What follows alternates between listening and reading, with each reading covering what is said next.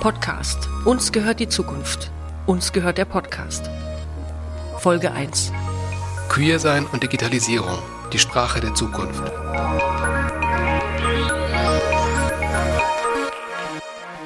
Hallo, ich bin Kirsten Fuchs. Und ich bin Janik Hanbier-Federer. Anfang 2022 haben wir eine Mail bekommen vom Literarischen Kolloquium Berlin. Es ging um ihren Keller und um Jugendliche, also wie wir Jugendliche in den Keller des LCB locken. Hm, das klingt jetzt komisch. Vielleicht sollten wir kurz erklären, was das Literarische Kolloquium ist. Ich habe hier einen O-Ton von Nadja Prenzel. Die arbeitet da, die muss es wissen. Hallo, das mache ich gern. Das LCB ist ein Literaturhaus direkt am Berliner Wannsee. Schon seit 1963 finden hier Lesungen und Veranstaltungen mit deutschsprachigen und internationalen Autorinnen und Autoren statt. Zugleich sind wir auch ein Residenzhaus und haben das ganze Jahr über Schriftstellerinnen und Übersetzerinnen bei uns zu Gast. Literaturförderung und Vermittlung ist das große Ziel, welches das LCB mit Hilfe der unterschiedlichsten Initiativen und Kooperationen realisiert. So organisieren wir zum Beispiel den Preis der Leipziger Buchmesse, unsere jährliche Autorenwerkstatt Prosa, in unserem Haus entsteht die Zeitschrift Sprache im technischen Zeitalter und wir betreuen die beiden Online-Portale literaturport.de und dichterlesen.net.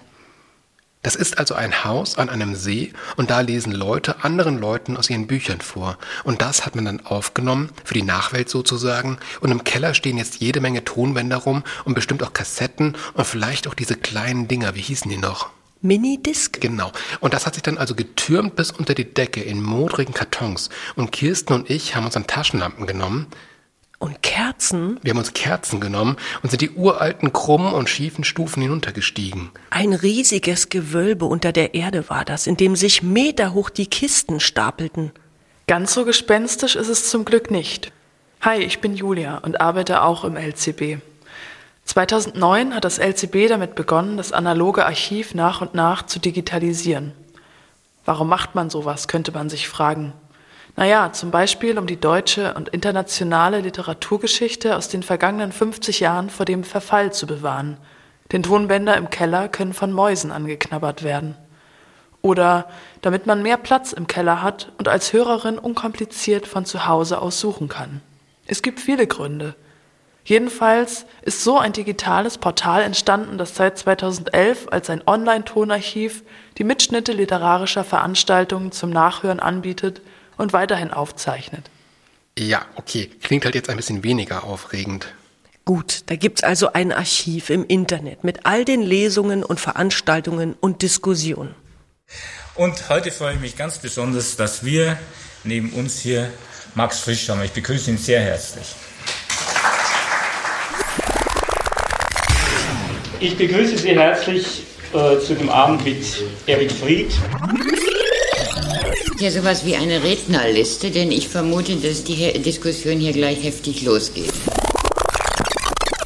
Äh, und wir kommen jetzt zur äh, Diskussion, zur Möglichkeit, Fragen zu stellen, die Frau Meister wie äh, in der bewährten Art dolmetschen wird. Sie wollen, dass der Prozess ein Ende hat. Sie wollen aufgeben. Sie hörten einen Ausschnitt aus dem neuen Buch von Judith Herrmann. Alice heißt es und es erscheint in wenigen Tagen im S. Fischer Verlag. Vielen Dank, Angela Kraus. Wenn Sie wollen, können wir jetzt über die Texte von Angela Kraus sprechen oder auch Sie können auch Fragen stellen.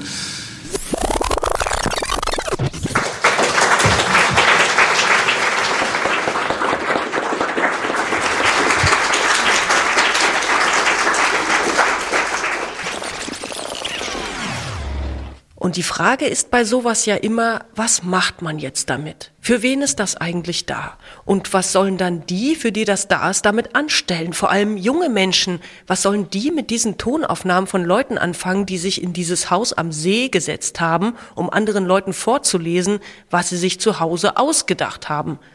Trotz vieler Fragen ist unsere Mission klar. Wie können wir Jugendliche dafür interessieren, mit uns zusammen zu überlegen, wie man andere Jugendliche dafür interessiert? So ungefähr. Und die Antwort war, vielleicht fragen wir einfach mal diese Jugendlichen. Also suchten wir diese Jugendlichen und fanden Paul, Henriette, Johanna, Nepomuk, Frieda, Matthias, Helena und Luisa Acht junge Erwachsene, die sich mit uns das Tonarchiv des literarischen Kolloquiums angesehen bzw. angehört haben. Aufnahmen wurden ausgesucht und angehört, Gedanken gedacht und dann Texte geschrieben. Diese Texte wurden dann vorgelesen und aufgenommen. Daraus wurde ein eigenes kleines Archiv und dieser Podcast und ein Hörraum. Moment, wir müssen vielleicht noch die Frage beantworten, was ein Hörraum ist. Das kann Nadja am besten. Also neben dem Tonarchiv gibt es auf dichterlesen.net auch die Möglichkeit, sich sogenannte Hörräume anzuschauen und anzuhören. Ein Hörraum ist eine Art Online-Parcours oder ein kleiner virtueller Ausstellungsraum, der zu einem bestimmten Thema einzelne Audioaufnahmen herausgreift, in Beziehung zueinander setzt, kommentiert oder weiterdenkt. Wie zum Beispiel der Hörraum Literatur der Mauerrisse von Julia Schoch und Marcel Bayer. Bisher gibt es insgesamt drei Hörräume, die jeweils von zwei AutorInnen kuratiert wurden. Etwas Schlaues über Archive. Das Wort Archiv kommt vom spätlateinischen Archivum, was wiederum aus dem Griechischen stammt, Archäon für Regierungs- oder Amtsgebäude. Und das leitet sich ab von Arche für regieren, herrschen. Das Archiv steckt übrigens auch in der Architektin, die es plant und baut. Sie ist also der Archos unter den Tekton, also der Chef unter den Handwerkern. Ursprünglich ist das Archiv also nur ein Anhängsel der Macht, das Gebäude, in dem sie untergebracht ist, ein Verwaltungsbau, Später dann nur noch dessen Kellergeschoss, in das abends müde Beamtinnen schlurfen, um ihre Akten loszuwerden, sortiert nach Vorgangsnummern. Letztlich ist das Archiv so etwas wie ein Gedächtnis, eine Möglichkeit, das, was täglich geschieht, irgendwo abzulegen, falls es noch einmal gebraucht wird. Wichtig dabei ist aber, sich zu merken, was man sich gemerkt hat, oder zumindest wie man wiederfindet, was man dort zurückgelassen hat. Einmal stand ich in einem Archiv, das jemand für sein Dorf angelegt hatte. Er hatte alle möglichen Bücher zur Geschichte der Region gesammelt, zur Ornithologie, zur Zoologie, zur Meteorologie, zum Eisenbahnwesen. Er hatte historische Papiere gesammelt, hatte fotografisch alle runden Geburtstage im Ort dokumentiert, die Schützenfeste und Bürgermeisterwahlen. Selbst sein Garten war nicht einfach nur ein Garten, sondern eine botanische Sammlung, in der er allerlei Kräuter und Blumen, Nutzpflanzen und Zierstauden fein säuberlich verwahrte. Und dann war er gestorben, plötzlich und unerwartet. Und die Dorfbewohnerinnen und Dorfbewohner standen ratlos vor seiner Arbeit. Sie suchten zwischen Kartons und Büchern, Regalen und grauen Boxen voller Dias, doch sie konnten kein Verzeichnis finden, kein Katalog und kein Repertorium. Niemand wusste, ob er so etwas überhaupt angelegt hatte oder ob er all die Jahre einfach im Kopf behalten hatte, wo er was warum ablegte und wie und wo man seiner wieder habhaft werden könnte, wenn man es denn wieder bräuchte. Alles, was im Dorf nun blieb, war durch die unzähligen Regalmeter zu streifen, hineinzugreifen und zu staunen, was sie da schon wieder in Händen hielten.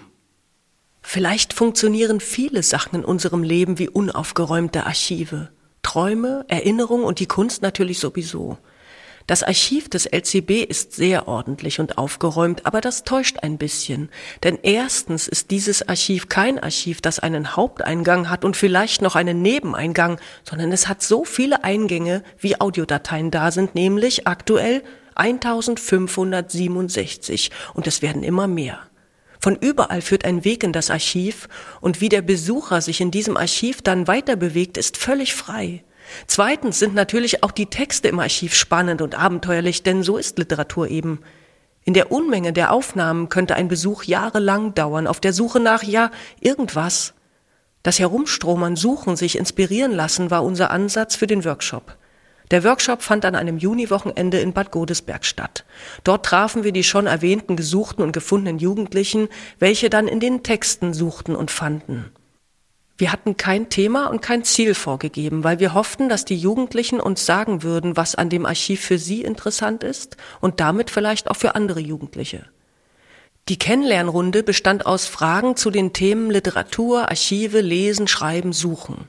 Als zweites ließen wir die Jugendlichen Suchaufträge formulieren und untereinander tauschen. Das waren Suchaufträge wie Suche einen Text aus deinem Geburtsjahr oder Suche etwas zum Thema Magnet. Daraufhin wurden die ersten Texte gehört und dann eigene Texte geschrieben. Für das Ende des ersten Tages stand in unserem Konzept, dass nun in einem Gespräch umzingelt werden würde, wie es weiterging. Was interessierte die Jugendlichen? Was wollten sie mit dem Archiv machen? Mit welchem Thema, welchem Ziel, welcher Herangehensweise wollten sie weiter mit dem Archiv spielen und arbeiten? Ich zingel ja schon, ich zingel ja schon, wie es in irgendeinem Film heißt, der mir jetzt nicht einfällt, wo eine Person etwas umzingeln soll. Zu mehreren umzingeln ist wesentlich einfacher. So haben die Jugendlichen das Wort Zukunft gefangen. Ich finde die Herangehensweise mit Schlagwörtern ähm, ganz interessant, weil man dann kann man schauen, was für verschiedene Aspekte es von einem bestimmten Wort es gibt und wie Leute das verschieden definieren. Und ich finde einfach, das ist eine unglaubliche Inspirationsquelle, wenn man einfach so dieses, ich nehme jetzt ein Wort, ich suche danach und ich gucke mal, was ich finde, weil ich habe nach Feuer gesucht und ich habe einen Text über Vergänglichkeit und Vergessen geschrieben, einfach weil dieser Text, den ich gehört habe, einfach so es kam was, im Titel steckte Feuer, aber das, was ich gehört habe, hatte halt damit zu tun, so dass man halt so über Dinge stolpert, die man eigentlich gar nicht erwartet. Ich fände es auch ehrlich gesagt interessant, sich auf ein Thema zu fokussieren. Auch wenn es ziemlich spezifisch ist, weil gerade das ist ja das, was Archive so gut und besonders macht, dass man ein Archiv ist ja gar nicht dafür verantwortlich, einem die Forschungsarbeit, die Meinungen zu liefern, sondern eigentlich einem einfach nur die Quellen zu geben um sich daraus die eigene Meinung zu bilden. Die 90er Jahre sind einfach so vielfältig, weil diese, diese ganz viele Leute, die in den 90er Jahren aufgewachsen sind, sagen so, ja, das war so mega die große, tolle Zeit, aber wenn man sich anguckt, da gab es den zweiten Golfkrieg, nochmal so eine Art zweite Ölkrise, eine kleine Finanzkrise hat sich angebahnt, die Deutschland wurde wieder vereinigt, Europa wurde geschaffen, die Popkultur hat sich für immer verändert, das Internet wurde eingeführt. Und die DDR-Literatur ist mit der westlichen verschmolzen, ja. was ja auch wirklich sehr interessant ist. Was mir jetzt gerade sofort eingefallen wäre, ähm, was ich glaube auch ein Thema ist, was Jugendliche eigentlich immer beschäftigt, ist Zukunft. Was ich aber auch cool fände, ist, wenn sozusagen wir uns alle so ein bisschen wie so einen Themenschwerpunkt aussuchen, was wir finden. Das finde ich jetzt interessant und ich weiß, dass das viele in unserem Alter auch interessant mhm. finden. Und dann dazu so ein bisschen wie so eine Sammlung halt anlegen. Wir müssen uns ja auch nicht alles dann 100% angehört haben, wenn wir reingehört haben und sagen, das ist verständlich und interessant und das ist, diese Lesung ist dazu und das ist dazu und das ist dazu. Weil ich glaube, wie du gerade gesagt hast, man muss was suchen, um was zu finden. Und wenn man noch gar nicht weiß, was man finden möchte, dann, so ging es mir auch, als ich es mir zum ersten Mal angeguckt habe, weiß man gar nicht, wo man anfangen soll. Und das fände ich eigentlich ganz cool, wenn man sagen kann, okay, hier sind fünf Themen und da interessiert mich jetzt das da. Äh, das ist jetzt über Migration bei uns jetzt in Deutschland oder generell Migration und dann gucke ich da und dann stehen da schon direkt Sachen, die ich mir anhören kann. Mhm. Also Zukunft, vielleicht ist das dasselbe. Zukunft. Ja, ich glaube, Zukunft ist unser Thema. Wie wird da kann man, glaube ich, sehr viel machen. Wie wird das in der Zukunft mit Frauenrechten, mit Gleichberechtigung, wie wird das in der Zukunft mit Digitalisierung, mit Migration, mit Klimawandel, mit alles Zukunft. Und jetzt kommen wir zu Paul, 14 Jahre alt.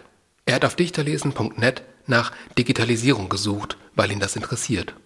Ich bin der Paul. Das Internet, eine riesige Datenbank, jeder kann auf Links klicken, etwas googeln. Jeder kann etwas twittern oder jemandem auf Instagram folgen. Doch wird das Internet alles ersetzen? Wird es in der Zukunft zum Beispiel Twitter-Romane geben? Wird es in der Zukunft normale Papierbücher geben? Ich denke eher nicht.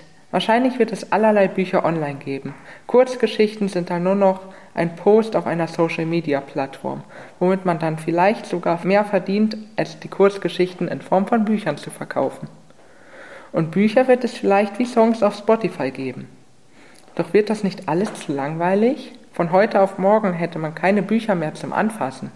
Alles wäre digital. Man könnte sich ein Buch auswählen und es einfach lesen. Aber vielleicht würde das auch die Erfahrung von Büchern verändern oder sogar langweilig machen. Ich glaube, dass Digitalisierung ein wichtiger Schritt ist, damit man nicht mehr so viel Papier verbraucht und die Konnektivität zwischen verschiedenen Dokumenten und anderem leichter ist. In meiner Lesung, die ich als Impuls verwendet habe, wird es als digitaler Kapitalismus bezeichnet. Ich finde diese Bezeichnung doof. Kapitalismus hört sich für mich immer nach so etwas Schlimmem oder Schlechtem an. Das war mein Beitrag zum Thema Digitalisierung. Fällt euch noch mehr dazu ein? Was denkt ihr über Digitalisierung? Findet ihr Digitales auch so spannend und zukunftssicher wie ich? Oder denkt ihr etwas komplett anderes? Von der Digitalisierung der Literatur der Zukunft kommen wir jetzt zu Henriette, die sich auch mit der Zukunft der Sprache beschäftigt hat. Auf welchen Text sie sich bezieht, erzählt Henriette selber. Ich bin Henriette und ich habe mich beschäftigt mit der Lesung ähm, Losgesagt, ein Festival der Sprache, zweiter Teil Aussprechen vom 25. Mai 2021. Ein kurzes Intro. Die Zukunft unserer Sprache ist aufgeweicht, durchgekaut und wieder ausgespuckt. Tausende Stimmen haben sie den Mund genommen, ganz wortwörtlich sogar, für richtig, für falsch, für zukunftslos und alles Mögliche befunden. Warum sollte mein persönlicher Einblick dazu also noch irgendjemanden interessieren? Ich bin erst seit 14 Jahren auf dieser Erde, benutze unsere Sprache seit noch weniger Zeit und bin bestimmt noch längst nicht am Ende meiner sprachlichen Fähigkeiten angelangt. Trotzdem finde ich, dass auch wir Jugendlichen einen Platz in dieser Debatte verdienen. Denn wer ist es denn, der die Sprache der Zukunft benutzen wird? Das sind die wenigsten der Stimmen, die ihre Meinung jetzt so lauthals überall verkünden. Schafft das Normalsein ab. Es kommt so ganz unschuldig daher, das Wort normal. Es ist kein Wort, über das man sich großartig Gedanken macht, worüber diskutiert wird, Trotzdem ist es mein ganz persönlicher Feind geworden, mein süßes Gift. Das Wörtchen normal hat seine ganz eigene Rolle in der Debatte über Queersein. Menschen behaupten, für sie sei das alles schon längst zur Normalität geworden. Geschlecht und Sexualität spielt für sie gar keine Rolle mehr. Es ist normal geworden. Das klingt ja alles erstmal schön und gut. Aber ist das eigentlich das, was wir wollen? Für mich nicht. Ich möchte nicht in der Versenkung der Normalität verschwinden. Ich möchte bunt leben und anders sein dürfen. Wenn alles normal ist, gehören alle der Norm an, dem allgemein akzeptierten Bild von richtig und falsch. Für mich bedeutet das, die Welt wird eintönig. Die Menschen verlieren ihre Individualität. Der Begriff des Normalseins unterteilt von Natur aus in richtig und falsch. Wenn jetzt also queere Menschen mit zu dieser Normalität gehören, wer wird weiterhin ausgeschlossen? Wer ist nicht normal? Denn wenn alle normal sind, ist es gleichzeitig auch keiner mehr. Unsere Welt ist zu vielfältig, zu farbenfroh, um sie in einem einzigen Brei des Normalseins untergehen zu lassen. Etwas Schlaues über Workshops. Ich habe in meinem Leben an vielen Workshops teilgenommen, als Teilnehmerin und als Workshopleiterin. In beiden Fällen mochte und mag ich, wenn Workshops mit einer kleinen Aufwärmübung beginnen. Eine klassische Aufwärmübung, die Aufwärmübung überhaupt, ist das automatische Schreiben.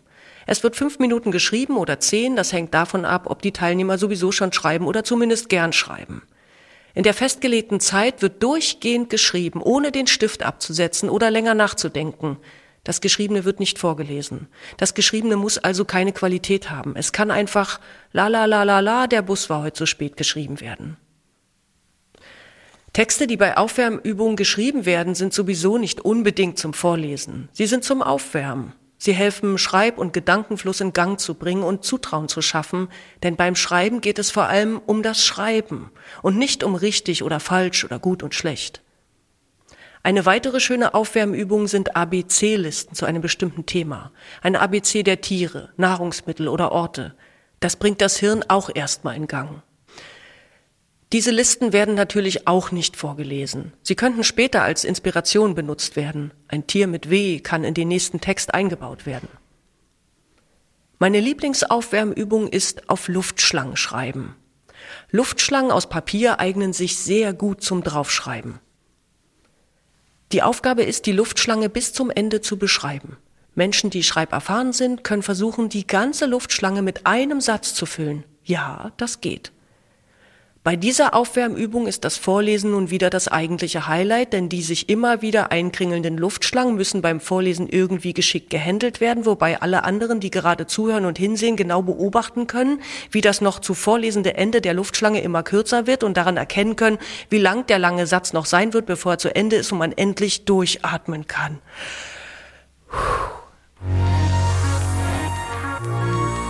So, das war's für heute. In der nächsten Folge geht es um Fridays for Future, Erdöl und um das Klima der Zukunft.